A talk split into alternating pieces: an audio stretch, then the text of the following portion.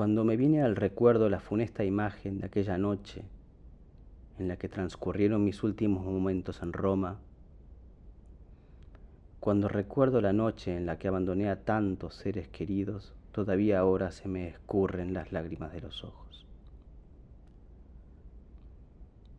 Ya se acercaba el día en que el César me había ordenado que abandonara los confines de Ausonia. Yo no tuve ni el tiempo ni la tranquilidad suficiente para hacer los preparativos. Mis facultades se habían entorpecido debido a la larga espera. No me había ocupado ni de los esclavos, ni de escoger compañeros de viaje, ni me había cuidado del vestido o exigencias apropiadas para un desterrado.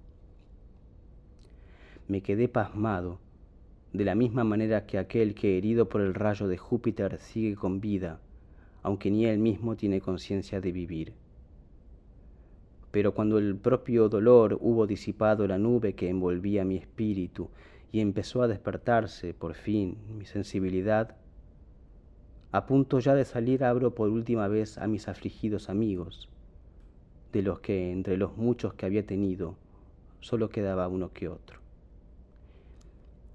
Mi amante esposa, llorando ella misma más amargamente que yo, me abrazaba mientras yo también lloraba hasta el punto de que una verdadera lluvia de lágrimas caía sin cesar sobre mis mejillas y las suyas, que no lo merecían. Mi hija se hallaba ausente, en las costas africanas, lejos, y no pudo saber nada de mi asiago destino.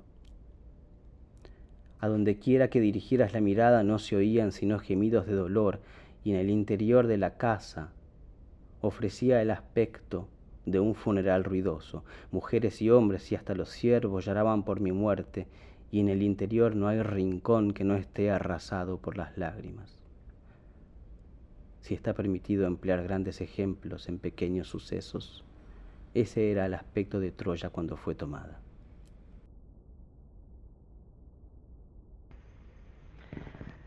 Ya se iban acallando las voces de los hombres y de los perros y la luna en lo alto del cielo conducía sus caballos nocturnos.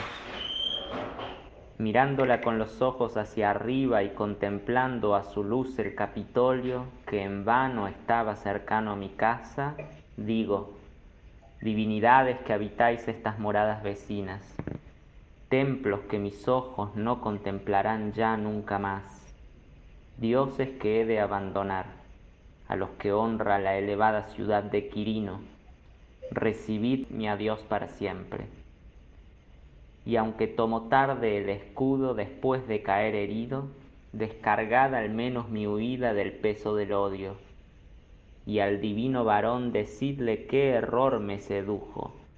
No vaya a pensar que hay maldad donde solo hay equivocación que el autor de mi castigo sienta vuestra misma convicción.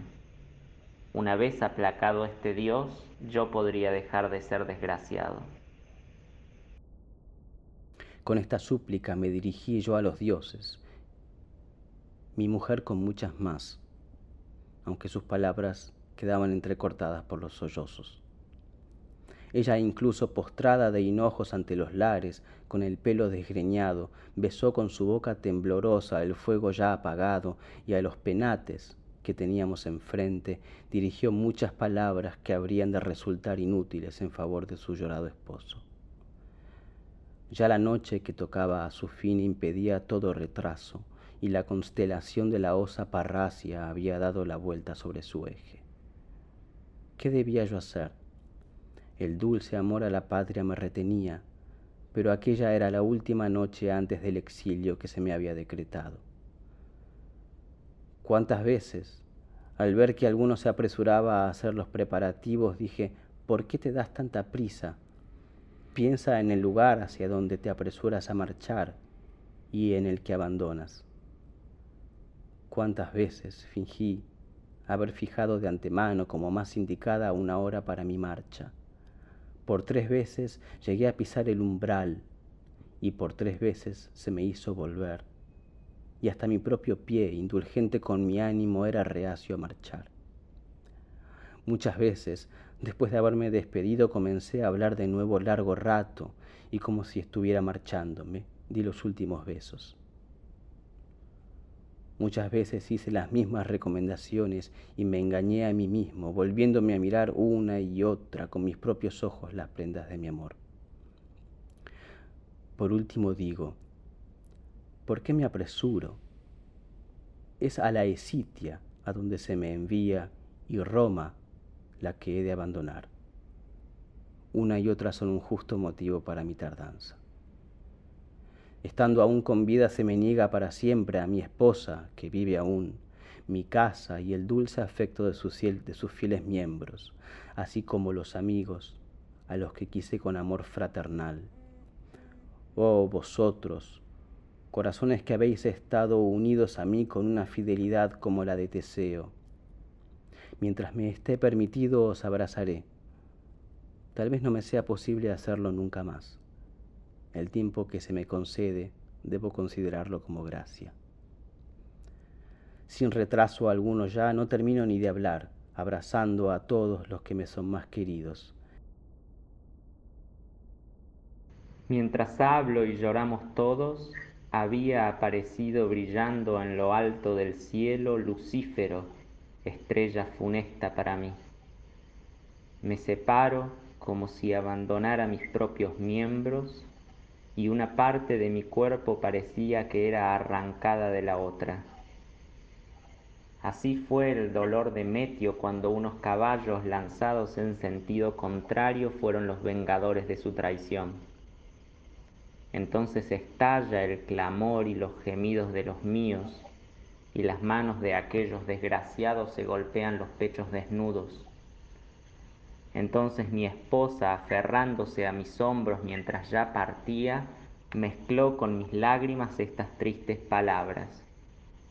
Tú no puedes serme arrancado, juntos nos iremos de aquí juntos, dijo. Te seguiré y así seré la esposa desterrada de un desterrado.